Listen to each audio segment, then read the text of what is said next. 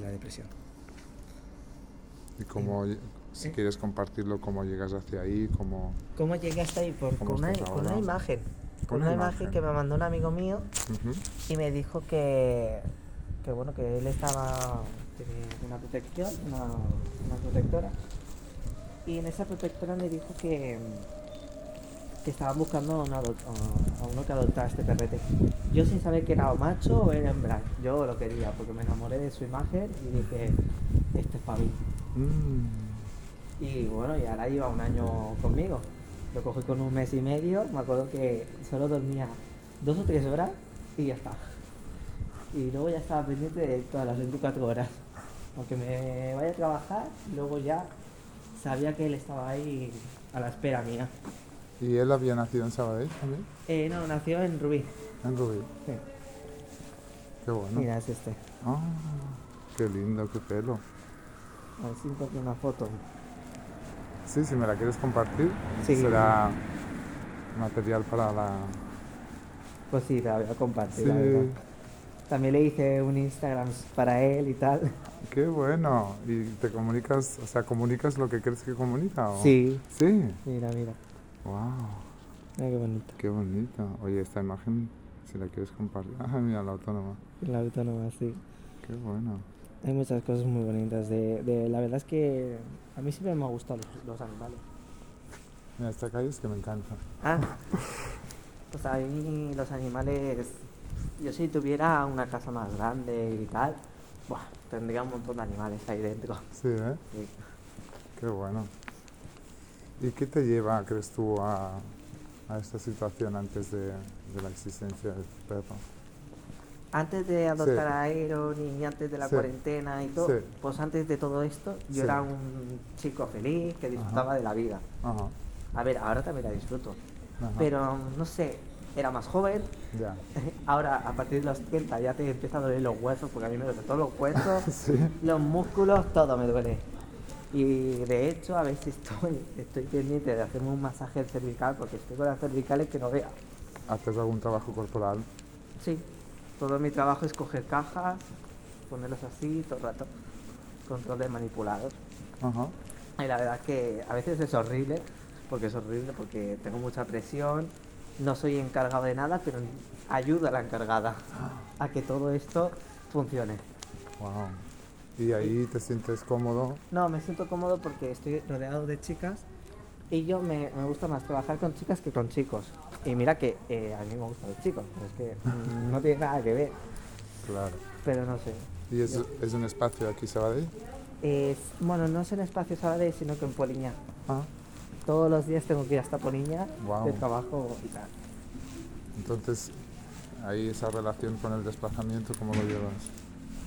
En relaciones, pues la verdad es que lo llevo bien. Nunca, nunca he tenido ningún problema de homofobia o tal.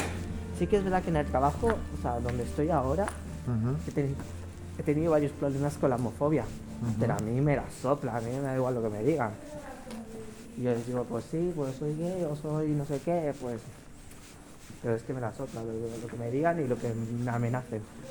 Y ya he pasado por, por acoso escolar, así que no, Sí, ¿eh? en eso no me voy a invadir. Wow. Soy una persona que ha crecido antes de tiempo, porque ya con 16 años tienes que, eh, o sea, yo tenía que madurar y tenía que, o sea, estaba jugando con 16 años.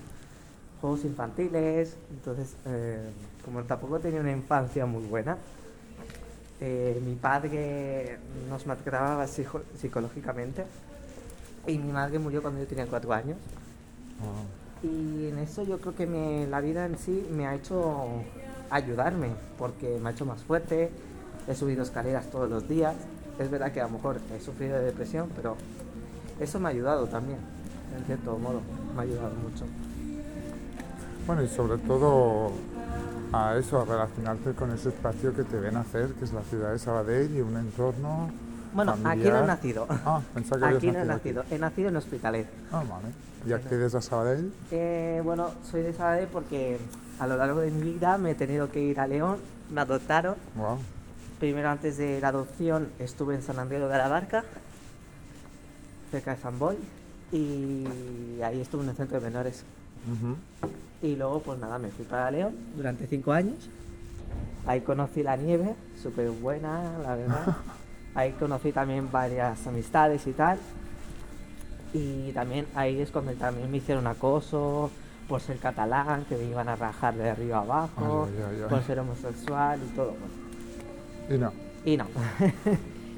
y, a- y aún sigo vi- vivo y coleando. Claro. Y luego también he estado compartiendo piso en varios sitios. Ahí en León. Me robaron el portátil, la tele, ahí en León todo. Ay, ay, ay. Venía de teatro y entonces cuando vine, venía de teatro, pues digo, hostia, ¿dónde están mis cosas? ¿Sabes? y, y habían desaparecido. Fui a la policía lloviendo, con un frío que te cagas, pues bueno. Y nada. Wow. Y, ¿Y, bueno. llegas a Sabadell? ¿Cuándo? Y llego a Sabadell por motivos muy, muy personales, porque eh, a raíz de ahí yo trabajaba en otro sitio eh, como cajero y reponedor. Y ahí me esclavizaban. Me decían que yo tenía que hacer de todo, cuando no me daba tiempo a mí hacer de todo. No me daba tiempo a cobrar, no me daba tiempo tampoco a, estar pendiente de los clientes, a reponer, no me daba tiempo a nada. Y menos a envolver un panel súper enorme y encima atendiendo y, y cobrando, no me daba tiempo. Y una de las encargadas, que fue la que me contrató y fue buena conmigo, me dio la oportunidad, porque claro, yo tengo una discapacidad del 33%, y me dijo que yo eh, que me veía capacitado para hacer este tipo de faena. Pero claro, si me ponen cosas muy grandes, muy de mucho trabajo, de pues me altero y me, me pongo muy nervioso y salen mal los resultados. Entonces ahora estoy más calmadito, porque estoy en un entorno de trabajo con personas con discapacidad y estoy bien. Es verdad que el salario no está tan bueno como debería, pero bueno, estoy bien. Por el tema laboral estoy bien. Económicamente, un poco mal, pero bueno. ¿Tienes tu espacio propio? Sí, la verdad es que sí. Qué bien.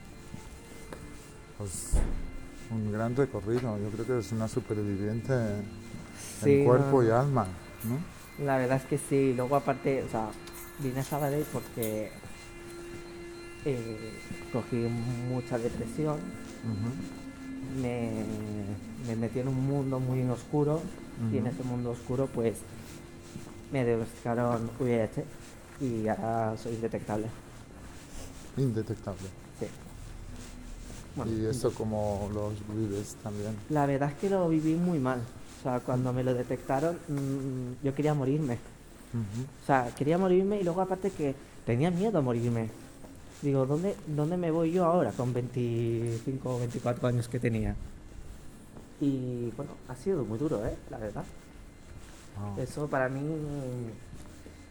dos amistades que tenía también, que se lo conté y tal, porque, a ver, cuando son amistades muy buenas, da igual lo que tengas o lo que...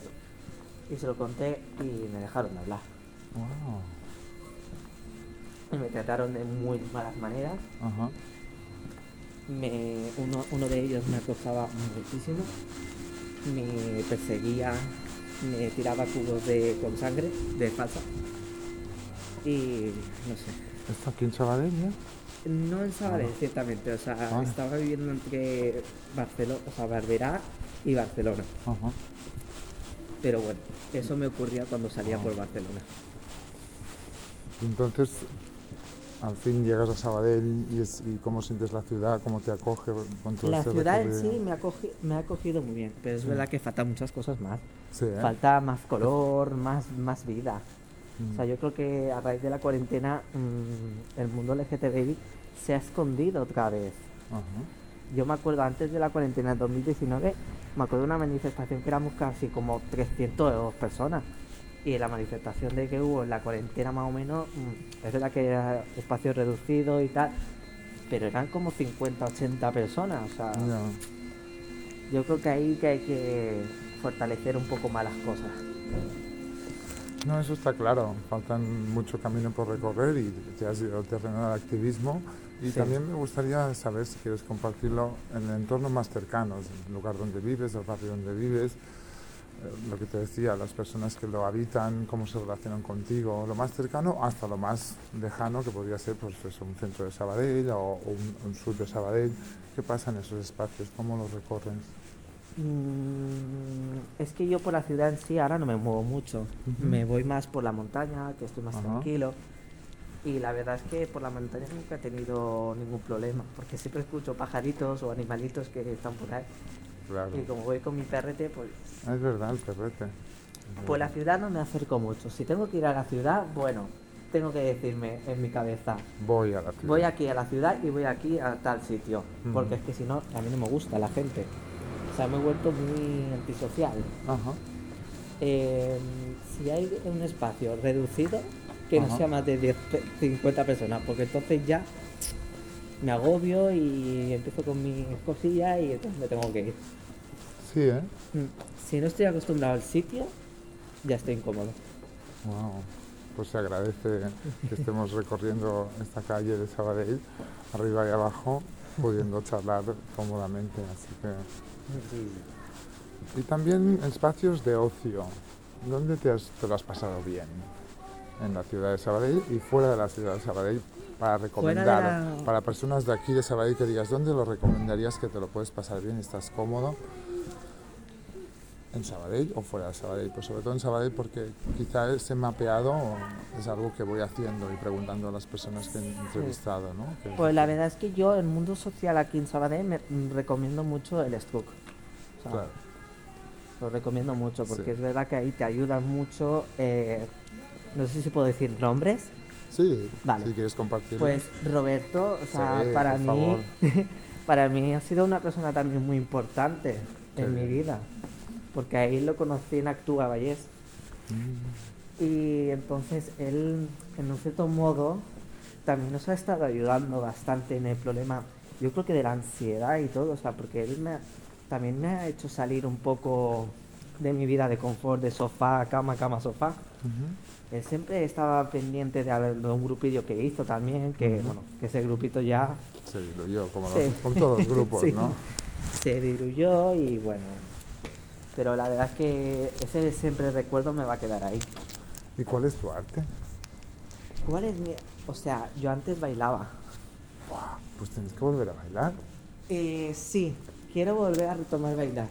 Yo también bailo. ¿Sí? ¿Qué Sí. bailas?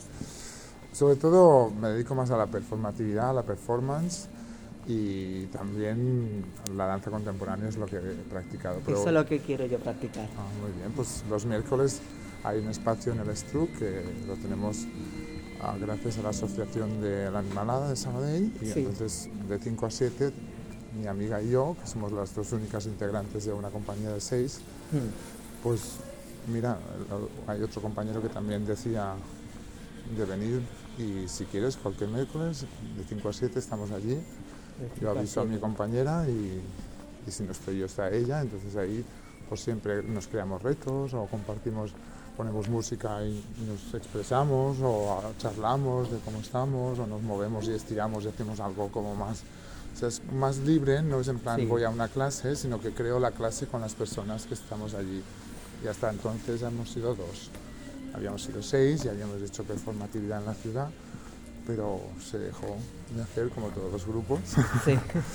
Pero bueno, nacen otros, hay que dejar un tiempo, ¿no? No, y tanto. y si ahora a ti te gusta y, y te apetece el compromiso, pues en el Struck estamos de 5 a 7. Tenemos sala, normalmente es la 9 o la 10, es Vale. arriba en la primera planta, o la 3 de abajo, que es la, la que está como al lado del teatro, a mano derecha. Vale. Y si no, pues eso, somos la compañía de danzar, por eso es más difícil de memorizar, o si no te paso el, el teléfono de mi compañera, amiga, que, que también está en la sala normalmente. Y nada, qué bien, bailar. Yo creo que, por eso te preguntaba sobre el arte, porque en el fondo es importante, ¿no? También saber Sí. cómo compartirlo en la ciudad. Y es verdad que antes, mucho, o sea, cuando me vine de, de León a Barcelona, Ajá, no encontraba trabajo. Entonces empecé a estudiar diseño y moda. wow. No encontraba trabajo porque fue muy difícil esa época, me acuerdo, porque o los que confeccionan estaban buscando a alguien que le haga sus diseños las 24/7 yo no podía, no podía. Luego aparte que pagaban muy poco y entonces dijeron, sorry, me dedico a otra cosa. Claro. Y entonces ahí empecé a buscar trabajo, como una loca desesperada. Y me acuerdo que estaba viviendo en Barcelona, que me mudé en Barcelona, al lado de San Pau de Maig. Ajá. Y nada, iba con mis mallas de deporte, que me iba corriendo casi todos los días hasta la playa y luego bañarme desnudo, porque me encanta. A mí también. Y me acuerdo que me iba con mis mallas y había una un cartelito que busca, busca dependienta.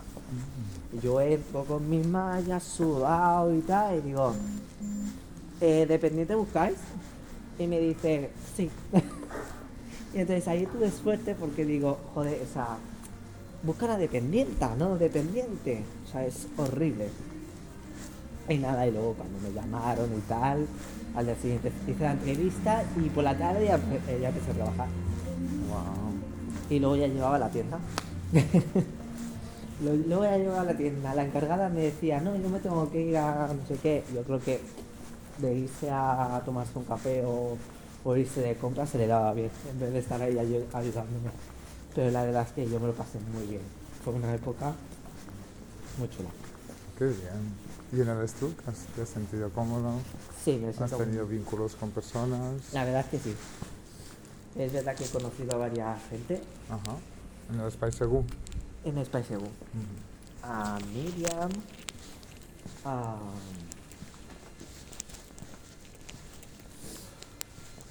¿Y crees que es importante que esté el Spice Segú en Sabadell? Es muy importante. ¿Sí? Es muy importante que esté un espacio en el que tú puedas estar a gusto y que nadie te va a discriminar. Ya seas gordo, mm, de otro país, mm, veas tú. Eso es verdad, sí, es un gran lema. Yo de hecho empecé a ir allí por eso también, porque me sentía más Porque no te van a señalar. No, y parece No, como más Barcelona, es como un, un entorno muy curioso, muy ecléctico. Mira, yo tengo, siempre he dicho que a mí Barcelona me encantaba. Ahora no me gusta nada, ¿eh? No, ¿eh? Se ha vuelto muy ¿Turística? turístico, o sea, mm, es verdad que te hace ser la Ana Colau esta, Ajá. te hace ser racista, porque lo único que hacen es dar habi- habitatges a la gente de fuera y a la gente que, ve- que está aquí dentro, que lo está pasando mal, que, que salen de centros de menores, eh, no les ayudan en nada. A mí no me han ayudado en nada, me tengo que buscar con 16 años las castañas.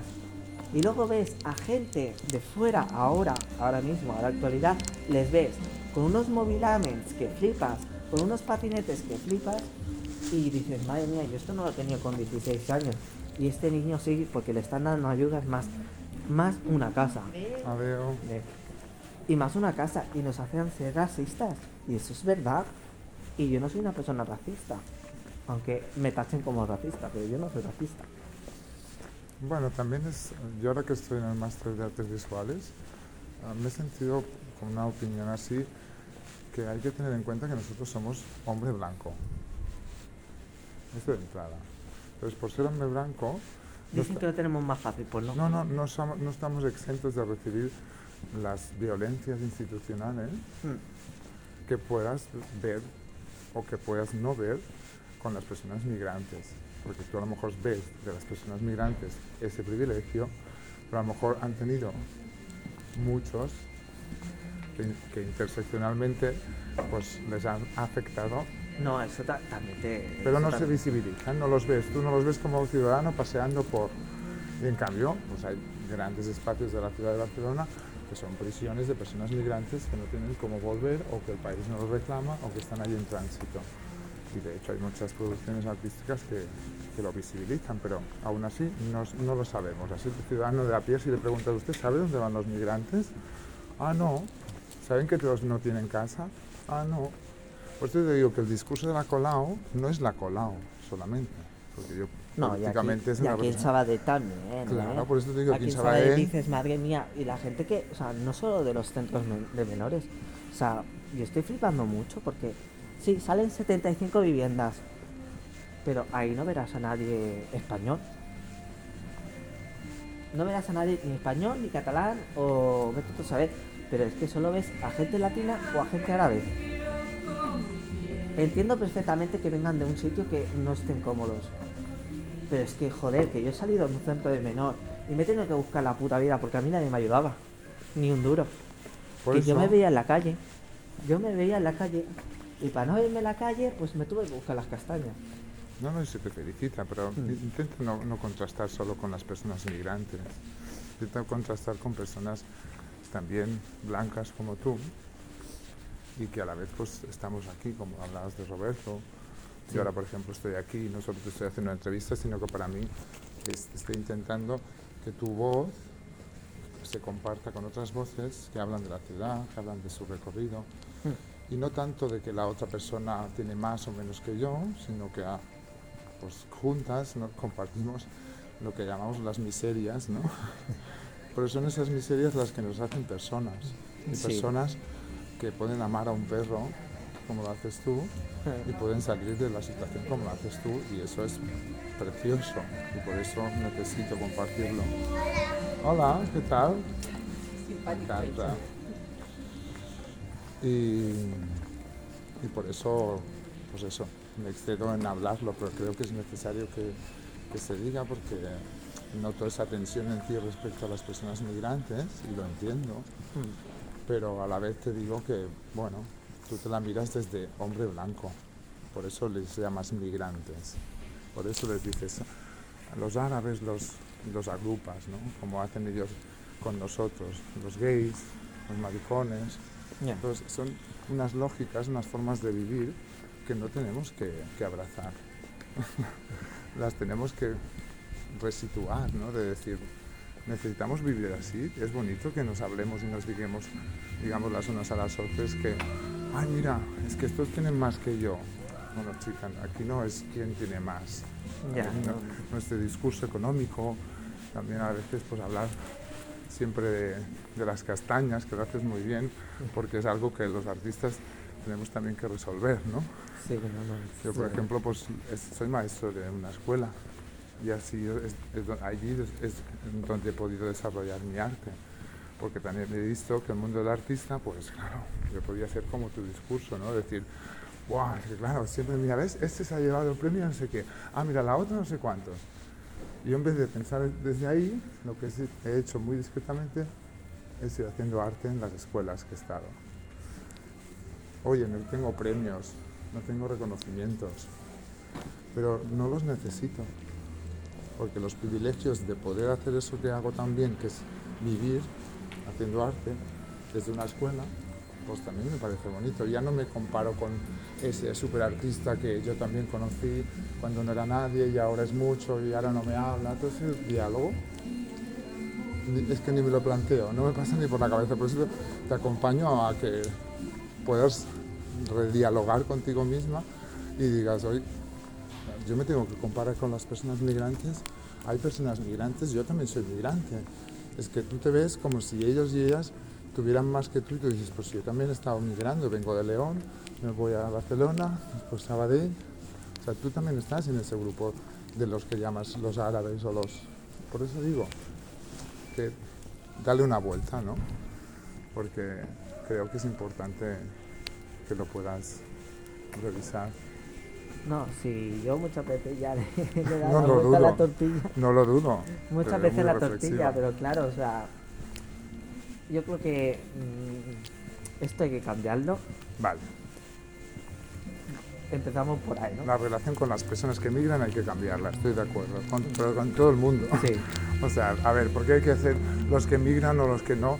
Todos migramos. Mi padre venía de Extremadura, mi madre estaba aquí.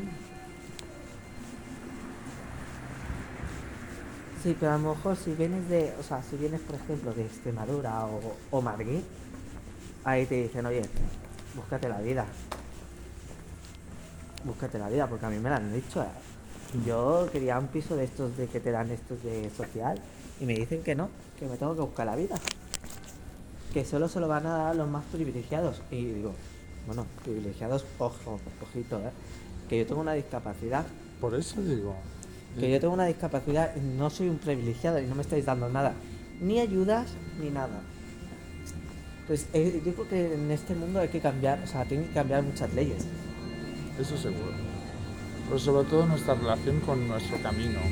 Sí. Porque la relación con las instituciones y el activismo a mí me gusta mucho. ¿eh? Pero también tienes que saber separar y decir, bueno, ¿y yo mi camino qué es? Pues ir a la montaña, ir a Sí, trabajar no, con no, estas personas que est- están bonitas. Oye, ese es mi camino. No, el otro lo reviso a veces.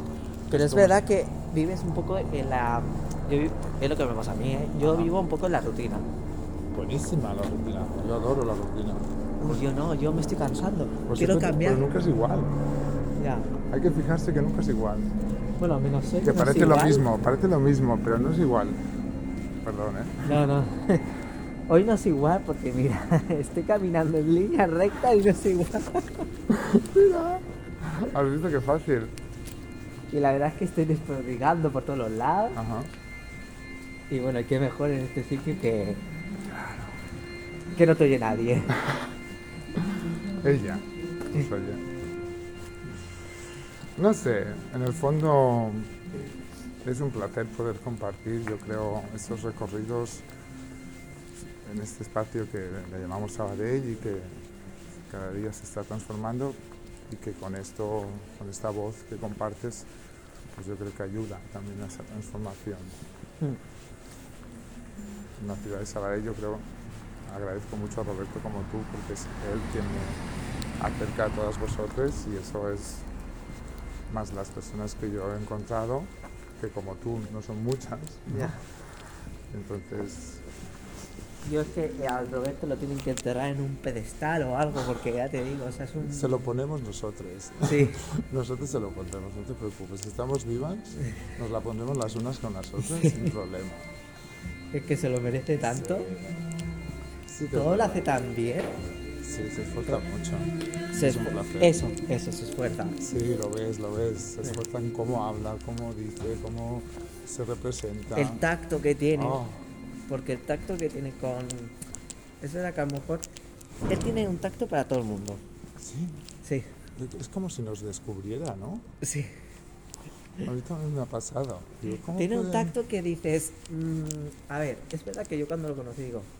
¿En serio? Pero luego. mm, me enamoré de ¿En su, de su belleza. ¿Qué? De su belleza interina, porque. Bueno, y ya por el exterior no te digo nada.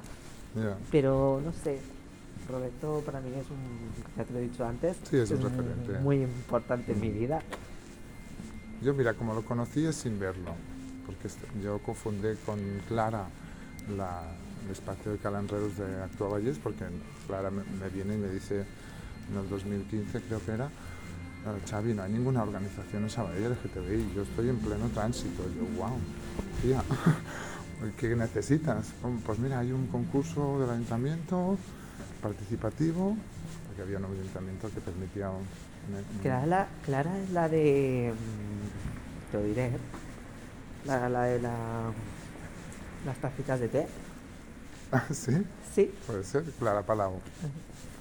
Y ella, pues, ah, en su tránsito, pues construimos ese proyecto, yo lo escribo y ella lo representa en el concurso y funciona en el proceso participativo, sí. donde había unos técnicos del ayuntamiento y ganamos, y ganamos un dinero. Y lo, y lo que pedíamos era tener un técnico.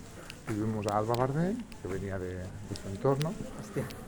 yo la verdad es que ahí no participé mucho, más en, en discutir y dialogar y construir que no en accionar, fue más una acción institucional, donde llegamos a representación institucional de muchos lados, con Clara y con el resto del equipo, pero socialmente no conseguimos nada y Alba se acabó yendo por otro proyecto que, que quería desarrollar y aparece Roberto, pero yo me, la- me lo presentan en una reunión, pero no lo conozco, o sea, no está físicamente. Y claro, lo primero que sientes es, como todo humano, ¿qué va a pasar? Todo ¿Dónde se va a está? terminar. Y, to- y actuaba Jess y su equipo, pues decía, no, no, que es una persona con un currículum, es, es de Sabadell, yo de Sabadell, y no lo conozco. No conozco toda la gente de Sabadell, pero es aquello que dices, ¿quién es? ¿no? Y pum, cuando lo conozco también me sucede lo mismo, esa sensación de saber qué necesitas, Sí, cómo construirlo y hagámoslo. Entonces me veo como en un espejo porque yo ya había hecho ese recorrido activista. Entonces encontrar a otra persona en el camino es genial y que se equivoca y que lo reconoce y que sigue andando como todos los humanos y que acierta y acierta muy bien, lo hace muy bien, ¿no? Pero sí que es verdad que en la ciudad de Sabadell ahora yo creo que estamos como empezando a conocernos. Roberto está generando todas estas acciones, yo me propongo para hacer este proyecto artístico precisamente con esa idea, ¿no? Hacer como un archivo. Que la verdad es que no sabía ni para qué era, ni nada, y digo, pues nada, me tiro de cabeza, y luego cuando me dices, no, te voy a hacer fotos, te voy a hacer una pequeña entrevista, esto va a ser grabado, y digo, hostia. No, y yo no sé ni a lo que venía tampoco. No, es, es, un proyecto artístico de archivo, de voz e imagen, para las prácticas del máster de artes visuales de la UB. Entonces, yo primero lo quería hacer voluntariamente y al acceder al máster, pues se lo propongo al máster y las personas de prácticas me dicen que perfecto, que les parece muy bien. Entonces la intención es acabar haciendo una instalación, yo dispondré todos los materiales sonoros y, de imagen en una de las salas del estudio, haremos la inauguración y estaremos todos juntos allí y ya está. Esa es la cosa, ¿no? Y estará una semana o lo que pueda estar en ese espacio, porque esto tiene muchas cosas pero mi intención no es ah, como maquear o decir, sacar conclusiones de cómo estás a a través de tu voz. Mi intención es sobre todo que quede tu voz, o no sé, o lo que, o lo que este conservatorio, conversatorio, perdón, está, está generando y ya está, y seguir.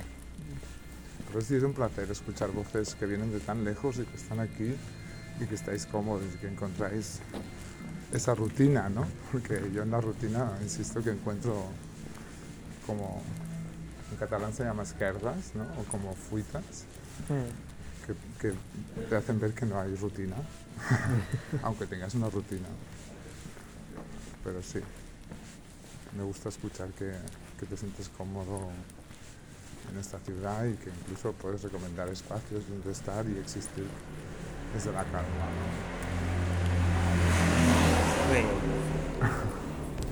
Yo lo que recomiendo también es ir al cine Les Masia. Ah, muy bien. Que a mí me encanta mucho el cine. Ah, qué bien. Y cuando voy allí, ya me conoce. Como yo antes vivía más cerca de Les Masia, pues cada viernes iba yo, oye, estreno, voy a ver el cine. Voy al cine, voy al cine, voy al cine. Porque me volví así. Yo antes era más fiestero, más no sé qué. Ya me he vuelto como una abuelita. Pues está bien, hay que tener momentos de todo. Sí, no, la verdad. Tienes que ser muy abuelita para volver a desear ser una locaza y salir cada fin de semana y tener 40 años y decir, ay, que se me va la juventud. Que se me pasa el arroz. Claro. Y no, ves que hay, hay cuerda para mucho. Si uno se cuida. Sí, si uno se cuida y si uno ama y, y piensa positivo cada día y lo negativo no, porque lo negativo lo único que te hace es morir. Sí, ¿no? Morir en el tiempo. Super frase. ¿Nunca la habías escuchado? Bueno, más que nada porque el tiempo es algo que nos inventamos los humanos. Entonces morir, que es un acto más naturalizado o natural del, ecosistema que vivimos, como animales que somos, pues me choca, ¿no? Es como algo que se ha inventado un animal, me explota la cabeza, morir en el tiempo. ¿Dónde vamos a morir si no? porque yo creo que nunca morimos, ¿no? O al menos las personas que ya no están, que también son del colectivo, que yo tenía la suerte de conocer de Sabadell, mm. pues es impactante saber que no están, pero que están en ti y cuando haces este tipo de acciones artísticas, pues eso, salen, ¿no? Yo creo que las personas nos encarnamos en, en tu animal interior. Mm. O sea, yo creo que yo en mi otra vida creo, por mi personalidad, por porque eh, me gusta mucho Harry Potter. A mí me, Yo he mm. crecido con Harry Potter y como yo he recibido acoso escolar, me veo reflejado en Harry Potter, porque en Harry Potter mm, también habla del acoso. Sí. Eh, no específicamente, pero sí que habla del mm. acoso y, digo, hostia, a mí me ha sucedido todo esto, pero con otras palabras, con otras, con otros lenguajes, con otros... Y yo creo que Harry Potter debería de la JK Rowling tendría que cambiar un poco su lema de, de los trans, porque entonces ya... Bueno, hay que subirnos al carro de la visibilización y de estar, pues eso. Y de hecho los que eh, producen las películas y tal, Mm. ahora quieren hacer una película o una serie y quieren meter, para darle un poquito caña a la JK Rowling esta, eh, para meterle caña de, por ejemplo, el Legacy, el juego este que va a salir ahora, Legacy Hogwarts, eh, han puesto a personas, o sea, los protagonistas han, pu- mm, han puesto a personas trans. O trans y luego aparte eh, no hay género, digamos. Ya, y- y eso- eso- ¿Sí? ¿Cómo te relacionas tú con eso? ¿Lo apruebas? ¿Lo validas? ¿Crees que está bien que haya... Lo, lo apruebo exista- y lo valido. se capitalice todo eso? Sí. La verdad es que no tiene que haber él o ella. Ah, no, tiene que haber- ese binarismo no. Entonces tiene que tiene que haber un igual que en los trabajos, igual que en los baños. En los baños se te dicen, "Ay, baño de mujer o baño de hombre. Y Es yo un entro, baño. yo, yo entro en cualquiera, me da igual. Yo me he sentado. Yo Y luego aparte que va bien para la próstata. Evitas el cáncer de próstata. Me ha Mm, sentado. qué bueno. Porque ve que le ayudas a la próstata que no se sienta tan incómoda a la hora de mear. Y de lo que estábamos hablando, que si... Qué bien que retomes tú sí. el hilo. Y de lo que estamos hablando del mundo, o sea, del, del animal interior, Ajá. yo creo que he sido un delfín. Un delfín. Em, sí, Qué bonito. porque aparte de que me gusta mucho el mar, el agua y tal, los delfines tienen algo peculiar, que son muy inteligentes para cuando quieran. Porque si tienen que recorrer a la su manada, digamos, eh, recorrerán rápido cuando estén en peligro. Y cuando están en peligro es por un tiburón. Y por eso los tiburones temen a los delfines. Entonces yo creo que eso lo retomo mucho al acoso que yo he tenido, a todo lo que he tenido que voy recopilando y tal. Esa ha sido mi manada, digamos. Y eso es lo que me ha vuelto más fuerte, que ahora me, me dicen algo y yo salto directamente. Salto como si fuera un delfín. Y luego aparte es curioso que también mi patrón de Harry Potter haya salido un delfín. es muy raro, pero sí, sí, un delfín. Wow. Yo siempre he pensado que era una luciérnaga. Tú, una luciérnaga. Y no me gusta la noche, ¿eh? pero como siento que doy mucha luz, pues siempre he pensado que soy luciérnaga. Que fui luciérnaga. Te fuiste luciérnaga.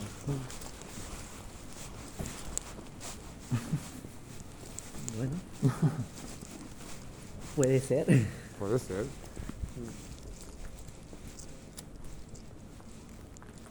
¿No te importa? ¿Eh? Yo no fumo. Mm. Vale. Y no sé, me gustaría también si quisieras compartir, porque con, otro, con el grupo de discusión que hicimos el otro día, acabamos, yo acabé acompañando al grupo a, conversar también que cómo la ciudad está disponible para encuentros afectivos sexuales ¿no? con otras personas, es una ciudad, o cómo el colectivo LGTBI accede a la afectivo-sexualidad con otras personas en Sabadell. Se va a Barcelona, va al Tinder, va al Grindr, se va de ahí. ¿Cómo- ¿Cómo, cómo se relaciona con todos esos espacios y esas aplicaciones en la ciudad? Ah, vamos al cruising, hacemos cruising, vamos a Castellarnau. Ah, bueno, salieron como muchas cosas y me gustaría saber en tu caso cómo lo resuelven. Pues yo, en mi Si caso, la verdad. compartirlo, ¿eh? No, en mi caso, la verdad que yo he utilizado Grindr, pero me he tenido que borrar al momento. Porque solo te aparecen machos alfas y algunos con una tableta que dices, esta tableta es de internet. Mm, Entonces dices, "Mm, no sé, a mí eso me coge mucha ansiedad. Me acuerdo que lo descargué por, no sé, para conocer gente y tal. "Ah, me la voy a borrar. Ya, ya tengo el espacio seguro, ¿sabes? Para, para conocer gente. Y la verdad es que estoy conociendo gente muy, ¿Sí? muy baja. ¿Fuiste a la acción de fanzine? ¿Eh? ¿Fuiste el sábado de la fanzine? No, no fui el, es el sábado anterior. Sí, ¿no? Y este, No. va, este va a haber también otro encuentro, puede ser. No, no fui porque ahora estoy reformando la cocina de mi casa. Ah, muy bien. Hace poco me compré un piso. Ah, muy bien, oiga, pues está usted bien colocado. Sí, bueno, bien colocado y luego aparte que he luchado mucho. ¿eh? Claro, te lo mereces, claro que He sí. luchado mucho, he ahorrado un poquito, es verdad que he pedido préstamo porque tampoco se puede ahorrar tanto por la parte económica que tengo, que para 700 euros que me pagan cuenta ahora es, es abusivo para una persona con discapacidad. Que, La verdad que sí. y- Pero aún así, estás aquí. Y y estás... aún así estoy aquí, que me la has quitado muy bien. y nada, estoy cada día un poquito más contento de mí mismo. Claro que sí. Tengo mi casa, tengo mi perro, tengo a mi hermana que también vive conmigo, mi otra hermana, Ah, que ¿Qué tal? con mis dos hermanas muy bien. Sí, sí. Es verdad que tenemos nuestras disputas, bueno, nuestros enfados, pero enfados, enfados. Pero en cada familia hay algo así. Si no, no sería familia. Ya, esa es otra cosa que nos hemos inventado los humanos, la familia. Ya, es- No siempre, no tenemos que tener muchos afectos hacia las personas que llamamos familia, porque si pensamos que somos delfines y luciérnagas, No, y tanto, pues claro. eso es lo que te lo que te ha tocado y aquí ya está, pero... No, yo la verdad es que mi única familia mm, la puedo contar con una palma de la mano. mm, Está mi tía, mi tío que falleció el año pasado, creo. ¿El año pasado? Sí. Y luego está mi prima y mis dos hermanas. Para mí, eso es muy importante en mi vida. Y luego está Aaron, que ya Claro. es parte de mi familia, Aaron. wow. La verdad que sí. Ah, Yo he tenido alguna experiencia, pero no muy larga, pero sí. Y la verdad es que dan mucho amor. Y sobre todo dan eso que a veces los humanos no nos gusta, que es la rutina. Porque ah. ellos te piden ir al baño más de una vez, te piden amor, o sea, constantemente Te piden eres juego, Juego. y juego. y comida y Y a, veces cuando achucho. vie- y a veces cuando vengo del trabajo, viene con su ranito ahí, meneando ahí, y con su juguete favorito y me lo trae. Pero un- algunos días no me lo trae y yo, uy, algo le ha pasado a mi perro. Cuando no me lo trae, algo le ha pasado. Es- o es porque la ha liado o es porque También. algo raro. Pero bueno, que la verdad es que vinieron Claro. Para mí Yo creo que es, es el animal que te permite poder tenerlo todo. tenerlo todo y estar muy bien contigo mismo. Sí. O sea, poder gozar de que estás bien. Porque el perro, como muchas veces eh, sucede, ¿no? Lo vas a pasear y acabas relacionándote con otro perro y así pues acabas socializando también si quieres ese camino. Pero lo que más me gusta es que tú con el perro además siempre te sorprende, siempre te, Sí. te genera situaciones Y a veces dicen, lo mataría. y, y estás contigo todo el rato. O sea, Sí, con quien más estás es contigo, porque te acompaña. En la pandemia lo vimos, que se permitió pasear a los a perros. los perros, sí, sí, Dices, pero luego la, bueno. la verdad es que, o sea, yo creo que hicieron mal, porque y la gente, Bueno, la eh, gente empezó a adoptar y a comprar no, perros. a comprar como saco, y todos los que compraron los perros dijeron, ah, me he cansado del perro, Claro. ah, lo tiro a la calle, Ya, y ahora, eso, yo no lo, eso no lo haría yo jamás. Pero mira, la relación que tenemos con el perro también me, me resuena que he estado en Brasil estas navidades en vaca- de vacaciones con unos amigos y los perros ahí se quedan en medio de la calle, que la broma que hacíamos con los, con los que iba era, parece que esté meditando, porque se quedaba el perro así, quieto. Y veía el coche que se acercaba y normalmente aquí los perros, si ve un coche se va, pues el perro estaba ahí. Unas historias, veías que habían perros que te venían y se quedaban ahí, otros que querían jugar, que dices, bueno, eso ya es más común aquí, ¿no? Que un perro te venga a jugar.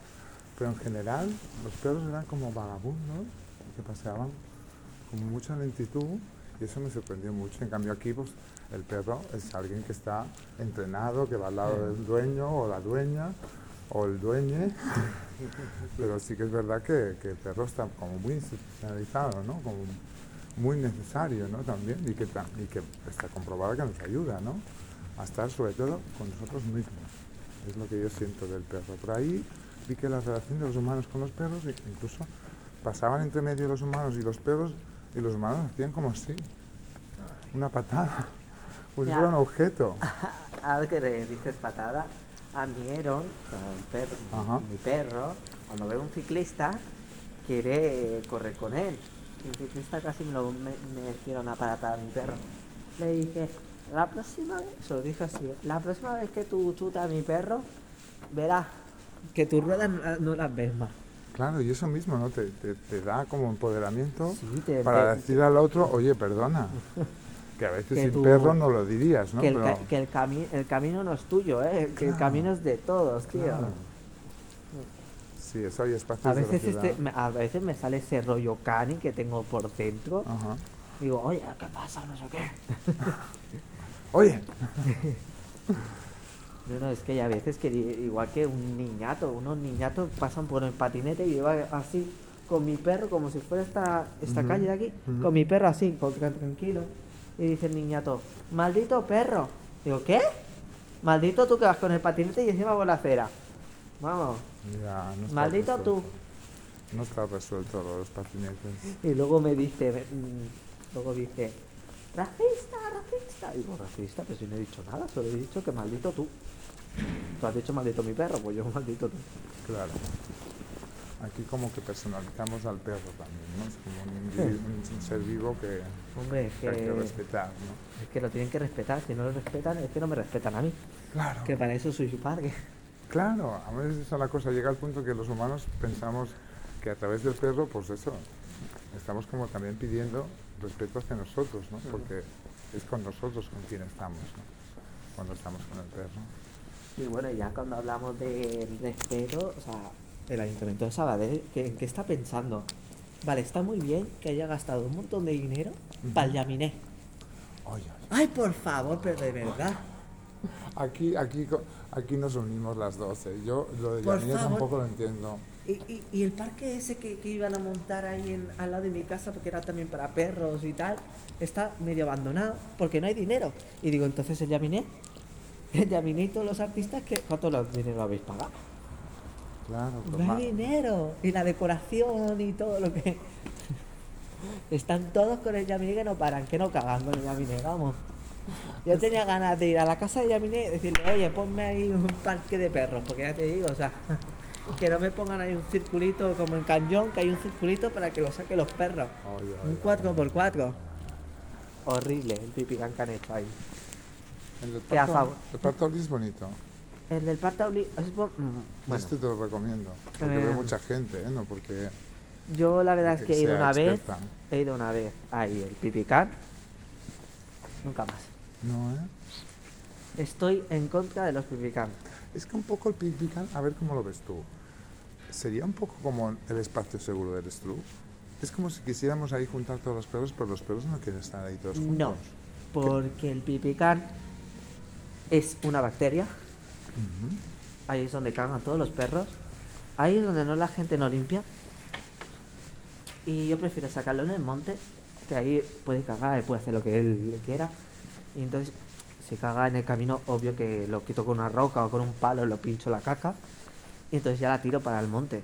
Pero sí que es verdad que en un pipicán no recomiendo que lleve al perro cuando es cachorro. Porque lo coge todo. Como los parques. Piensa que el sí. Pipicán pasa un poco como los parques. Como hay poco espacio verde en la ciudad, hay que inventarse los Pipicans porque no toda la gente puede ir a la montaña. Y- y cada vez que el perro necesita ir al baño. Y luego aparte de que es que los pipicanos, o sea, el ayuntamiento no se va a encargar de limpiarlo y sanearlo y ponerle amoníaco a la arena. No lo va a hacer. Ya los de Sabadell Net mm, ven un papel aquí, pero te recogen este, pero el otro no. que, que, que yo, a mí me hierve la sangre, ¿eh? que me Ya digan te que el veo, perro- ya te veo, ya te veo. Es que el mundo animal me lleve mal la sangre porque, o sea, vale, estamos en los derechos de los animales, ok. Pero lo que están haciendo con los animales, ¿qué están haciendo? No están haciendo nada. Que me pongan más fuentes para perros, más, más bolsas gratuitas.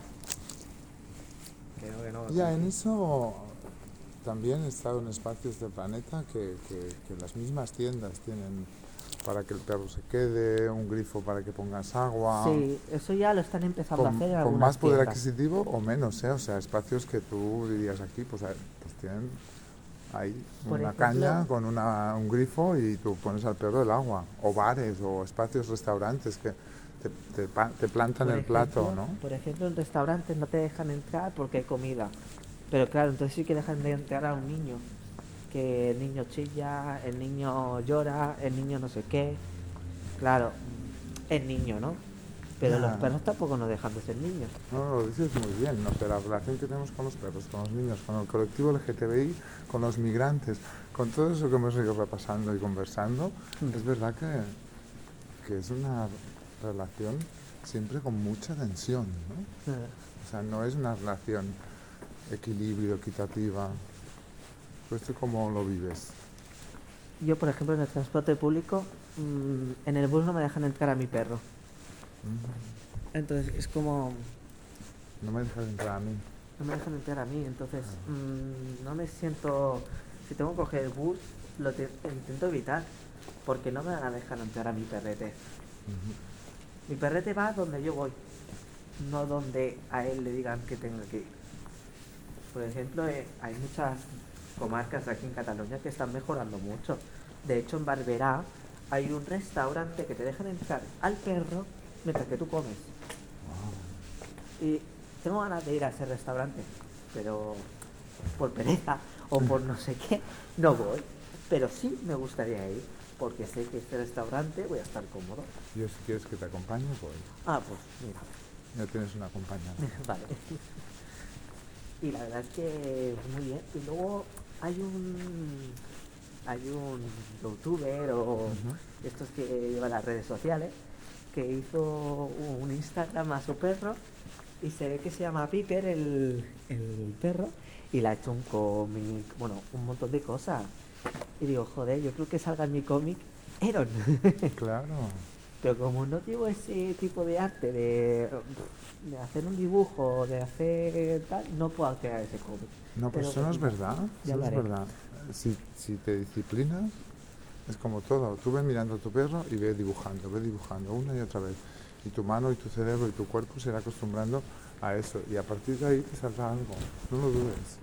O sea, todos somos artistas. Lo único que lo que pide el arte es lo que no vemos, no se ha visibilizado, que es la disciplina. O sea, el hecho de que eh, hay mucha repetición para conseguir lo que tú esperas o lo que tú has imaginado. Y, y ya- y además, cuando lo, lo practicas, a veces lo que imaginas lo ves en, en otra cosa y dices, no, no, es que ya paso de lo que me he imaginado, esto ya me gusta. A lo mejor acabas viendo que dibujas a tu perrete de una manera muy simpática y que puedes generar un relato del perrete se va por aquí, va por allá. O sea, inténtalo, inténtalo porque nunca se sabe. Y además, esto si gusta, pues ya lo puedes capitalizar, pero si no, no, es, tu intención, que tu intención es hablar desde el perrete y de la relación con el perrete, de cómo está el mundo, pues haces una exposición y tienes el estudio Calanrerus que, que te acogeremos tu creación del perrete y tu cómic del perrete y te puedo incluso acompañar en, en cómo pensar instalarlo en un espacio así. Y ya está, y ahí te quedas, tú ya te quedas con tu experiencia. Ah, pues sí, sí, la verdad es que voy a intentarlo. Claro, claro que sí. Si no se intenta, no sé. No, y además No se sube escalón. y además tú que, que lo has intentado todo y que estás aquí, o sea, yo creo que eres precisamente esa persona del fin que puede seguir construyendo y creando. O sea, no has llegado al, al techo de cristal por lo que relatas, sino que como cualquier humano, humano puedes continuar. Muy bien. Y a lo que volvíamos de las bolsas estas gratuitas, Sí, eh, por ejemplo, en otras comarcas de Cataluña, eh, en Plaza d'Aro, ajá, son gratuitas. wow. Las ponen en una especie de, tú sabes, lo- cuando la gente fuma, que Sí, hay unos ceniceros así especiales para la gente que fuma. Pues han puesto como una especie de cenicero, pero con las bolsas de basura de perro. Pues si tu perro caga en medio de la ciudad, pues coges esa bolsa y ya está. Claro, poco a poco vamos incorporando sus hábitos con nuestros hábitos. Está bien. Ojalá lo pudiéramos hacer con todos esos colectivos que hemos revisado, ¿no? Que no fuera tan tensa la relación, sino que lo hiciéramos como con los todos, que poco a poco vamos aprendiendo. Y lo Por- que te comentaba de Peter, el, el hombre este que ha creado el YouTube y Ah, sí. todo esto, se ve que él está mm, moviéndose por toda España para que le dejen entrar en sitios donde no quieren a perros. Y como él se porta muy bien, el perro del Piper se porta muy bien, entonces lo van dejando.